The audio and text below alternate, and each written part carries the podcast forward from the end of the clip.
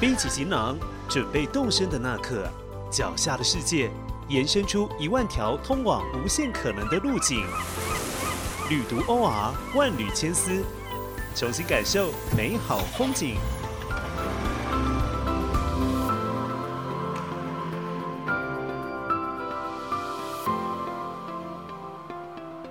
近日，台北荣获《孤独星球》二零二二年十大最佳旅游城市第二名。除了感到骄傲外，人们也开始怀念起从前能自由旅游的时光。不过，在疫情的阴影笼罩下，旅游着实产生了不少变化。真爱之旅、运动之旅、美食之旅和宠物之旅等，皆如雨后春笋般的出现。本集的万缕千丝节目，就让我们跟着主持人 Tiger。一起想象未来旅行的模样。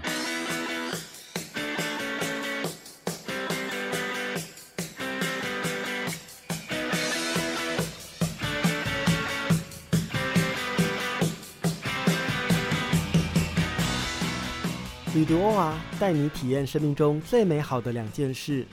我是主持人 Tiger，欢迎大家收听本期的节目《万里千丝》。岁末年终，今天的节目现场。我们要和大家讨论的主题是二零二二年想象旅行的模样。在节目正式开始前，提醒还没有订阅本频道的朋友，记得按下订阅键，并给予五星评价。您的支持与回馈，就是我们持续制作新内容的最大动力。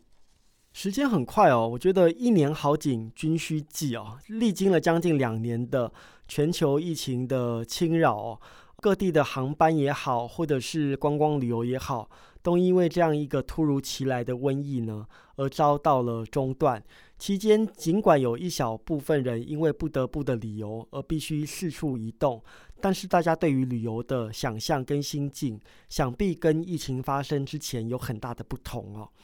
但是呢，无论如何呢，生活还是要继续下去嘛。所以呢，其实我们从一个新的角度去。回望过去两年的观光旅行，以及去展望未来哦，我觉得在岁末年终的这个时间点呢，其实是呃有一些心得跟感想可以跟大家来分享的哦。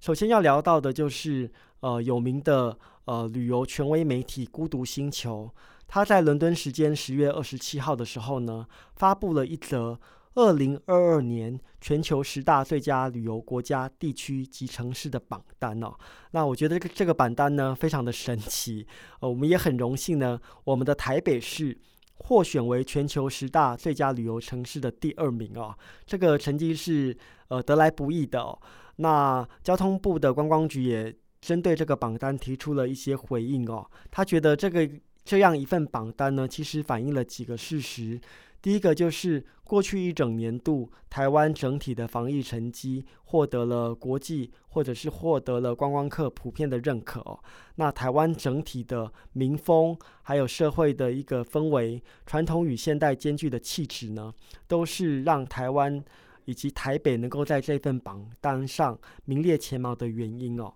那这份榜单也票选出了其他的一些国家跟地区哦，呃，比如说第一名的是纽西兰奥克兰，是过去大家比较熟悉的一个旅游的胜地。另外还包含第四名美国的亚特兰大，第九名意大利的佛罗伦斯，以及第十名离我们相对比较近的韩国的庆中市。这都是在这一次的票选当中呢，获得全球权威的呃旅游媒体以及知名的布洛克票选出来的一个结果哦。所以其实台湾的观光或者说台北的整体发展还是颇受国际间看重的。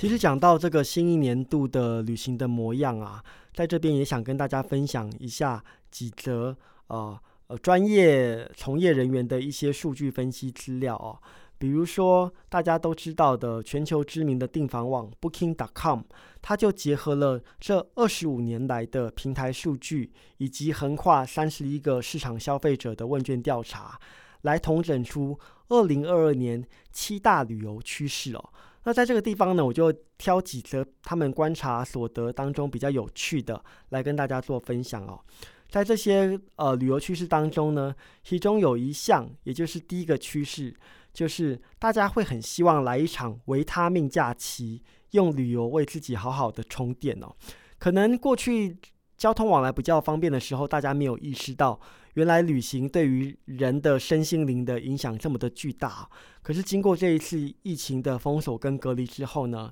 根据调查，有百分之八十七以上的台湾旅人表示，旅行对于自己的心理健康状态呢的注意啊，要比运动还有冥想等活动还有效。就是因为不能从事旅游嘛，它的重要性反而因为它的不能而凸显了出来哦。那更有超过九成的人呢，认为规划假期对于自己的情绪健康是有正面的影响的。所以呢，我们把它定名为呃维他命般的假期。维他命的功能就是要在我们正常的生理机能之外呢，再能够增加我们身体的一些呃这个抵抗力也好，免疫力也好。所以这些假期或者旅行本身呢，对于台湾人来说呢，它就像是一个心灵的维他命。透过这种短暂的放松或者短暂的出出游呢，确实能够帮助我们放下生活当中的。呃，食物重新投入到一种身心灵的修复当中哦，所以这个维他命假期呢，是许多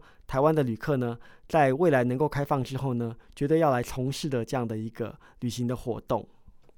第二个趋势则是跟所谓的办公跟休闲有关哦，就是有越来越多的台湾人认为，就是将来疫情告一个段落，恢复正常的呃交通跟出入境之后呢。必须要明确的切割出办公与假期的界限，摆出休假中的标示。这点也很有趣啦，因为大家知道，在疫情期间，有很多的办公单位因为要减少感染的风险呢，所以就。推行了居家办公的政策哦，可是这个政策一出呢，当然是呃这个见仁见智啦。那往好的方面想呢，大家就不用耗费通勤的时间，能够在家里舒舒服服的呃来完成这个公事，相信也是不错的体验。但是有另外一派的人员会觉得，就是诶，我原来的这个居家空间就是我休息的地方啊，可是现在却被迫要与我的。公领域进行结合哦，其实感觉也是有点不舒适哦，所以这个调调查也蛮有趣的。其实有很多的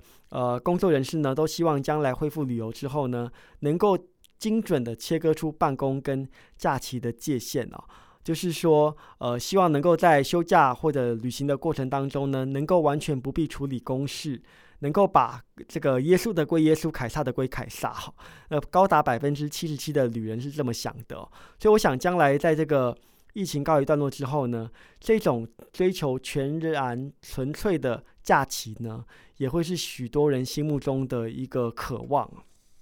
第三个趋势呢，则是跟呃旅行的限制有关嘛，因为大家晓得，过去这一两年呢，基本上都没有办法开展一些太长程或长期的旅游规划。那也因为如此呢，很多旅人反而跟在地的社区有了一些新的连结，呃，这种在地游的。呃，这个行程也好，或者是目的也好呢，其实慢慢的引发了一些呃旅人的兴趣哦。那有百分之七十一的台湾旅客呢，他很认同哦，出游的地点能否对当地的社区产生注意？可能过去我们都是习惯的是一种包套型的旅游形态，旅行社怎么设计，我们就按照行程走便是。但是在后疫情时代呢，大家会更关注就是自己在。观光旅游过程当中的每一分消费，是不是能够确实的回馈到当地的社区，然后帮助这个社区开启一个永续经营的路线？那我觉得也是疫情之下的一个反思吧。大家开始去思索旅行的本质，以及旅行是不是能够，呃，跟当地产生一个正面的连接跟注意。所以这也是在呃二零二二年呢发展出来的一个新的旅游的趋势。最后一个我蛮惊讶的哈，根据 Booking.com 的调查呢，大概有超过半数，也就是百分之五十六左右的旅人呢，期待自己在下趟旅程当中就能够来一场邂逅真爱之旅哦。虽然我们这样子讲，但是仔细去分析的话呢，背后也有一些道理。因为大家晓得，在这个疫情期间呢，呃，全世界大概有四百万人是死于这个新冠疫情的，所以这种生离死别的感触呢，在这一两年呢，特别的明显。那也许是感知到这种生命的不确定性，所以很多的旅行客呢，都希望能够在一个旅途当中，或者放大来说，是在人生的旅途当中，能够有邂逅真爱的机会哈。所以这个疫情的刺激呢，就好像是张爱玲小说《倾城之恋》里头讲的，因为一场战争的关系，范柳原终于意识到他对白流苏的。感情，所以呢，这种疫情就好像是战争一样哦，一个突如其来的变故呢，激发了人心目中各式各样对于情感的依赖跟想象哦，所以这也是一个趋势哦，邂逅真爱之旅，供各位作为参考。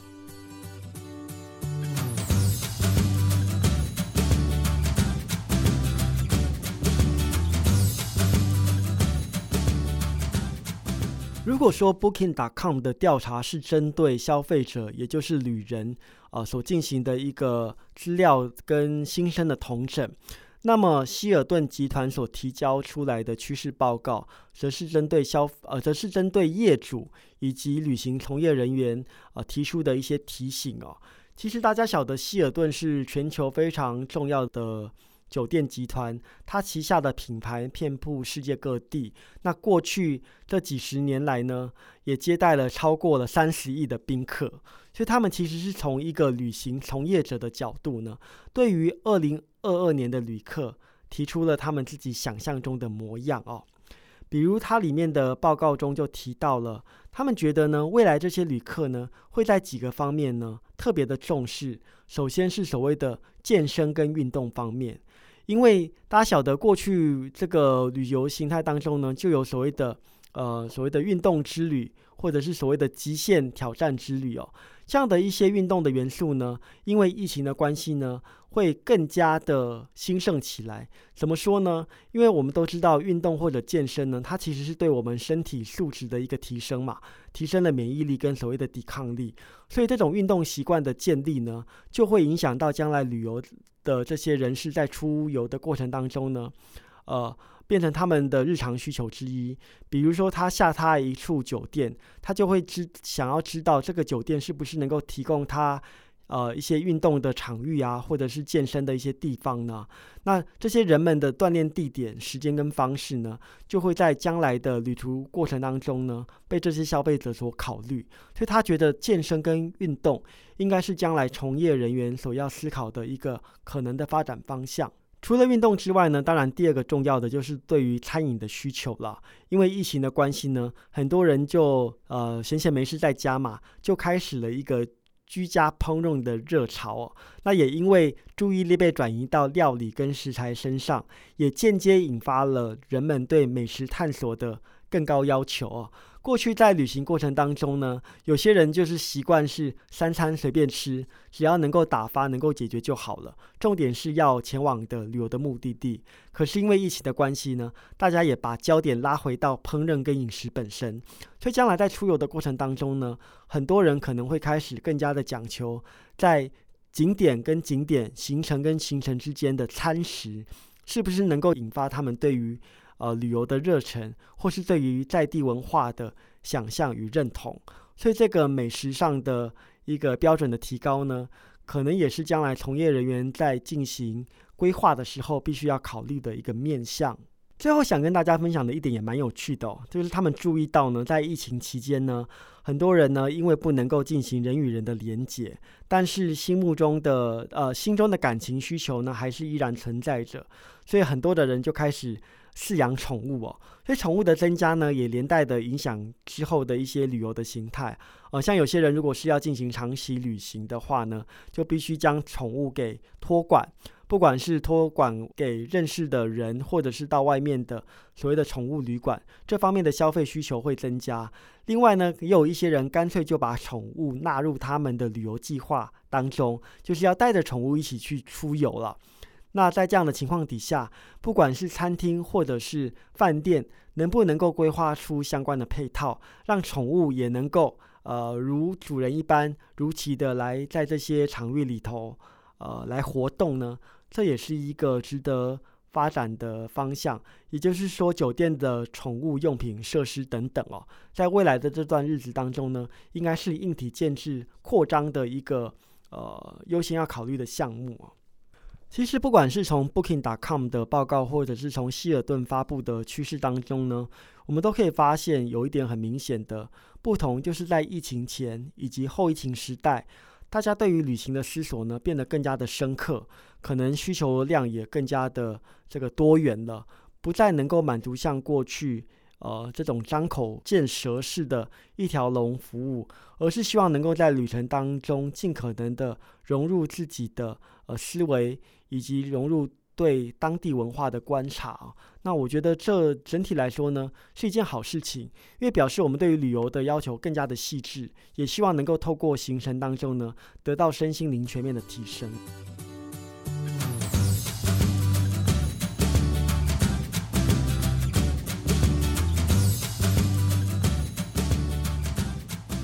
只是这当中呢，我们还是要回归到疫情对于旅行的影响了。自从世界卫生组织宣布新冠全球大流行以来呢，呃，全球的感染人数已经超过了一点八五亿人了，而死亡人数呢，则在四百万以上哦。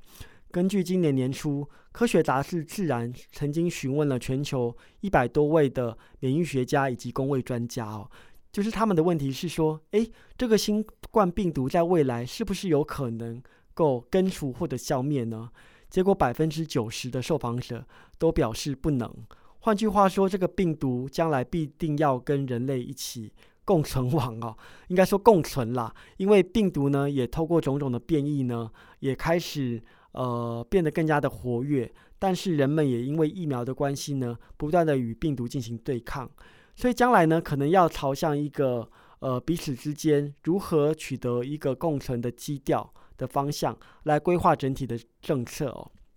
那我们知道，目前为了各国政府为了要防治病毒呢，也采取了一些措施了，比如说关闭边境啊，比如说有些国家要推行所谓的疫苗护照，希望能够透过疫苗接种的一个保证呢，来开放人口的流通。那我们都知道说现在。的话呢，条件也蛮明显的，就是必须要先接种疫苗，以及检测结果为阴性，或者是刚刚从这个疫病当中康复，才能够获得一些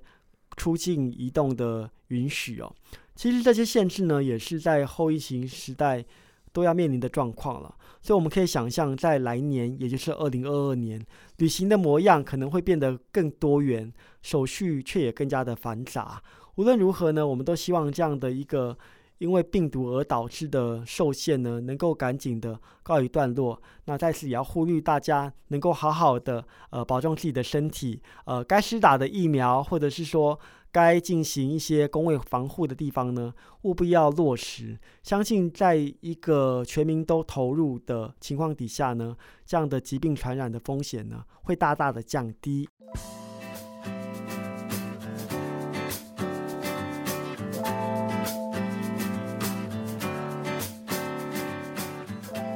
好，我们今天的节目《万里千丝》就进行到这里。如果大家对这一期的主题有兴趣，别忘了持续追踪旅读欧瓦的脸书以及 IG 专业，并加入旅读播客的脸书社团。喜欢本频道的朋友，别忘了按下订阅键，并给予我们五星的评价。旅读欧瓦，期待再次上路。感谢收听这一集节目内容，《万缕千丝》陪您探索一万种旅行他方的目的。换位一千种思考生命的方式。如果喜欢本集内容，欢迎上网搜寻“旅读 OR” 获取更多资讯。万缕千丝，期待能在下一回声音的旅途中与您重逢。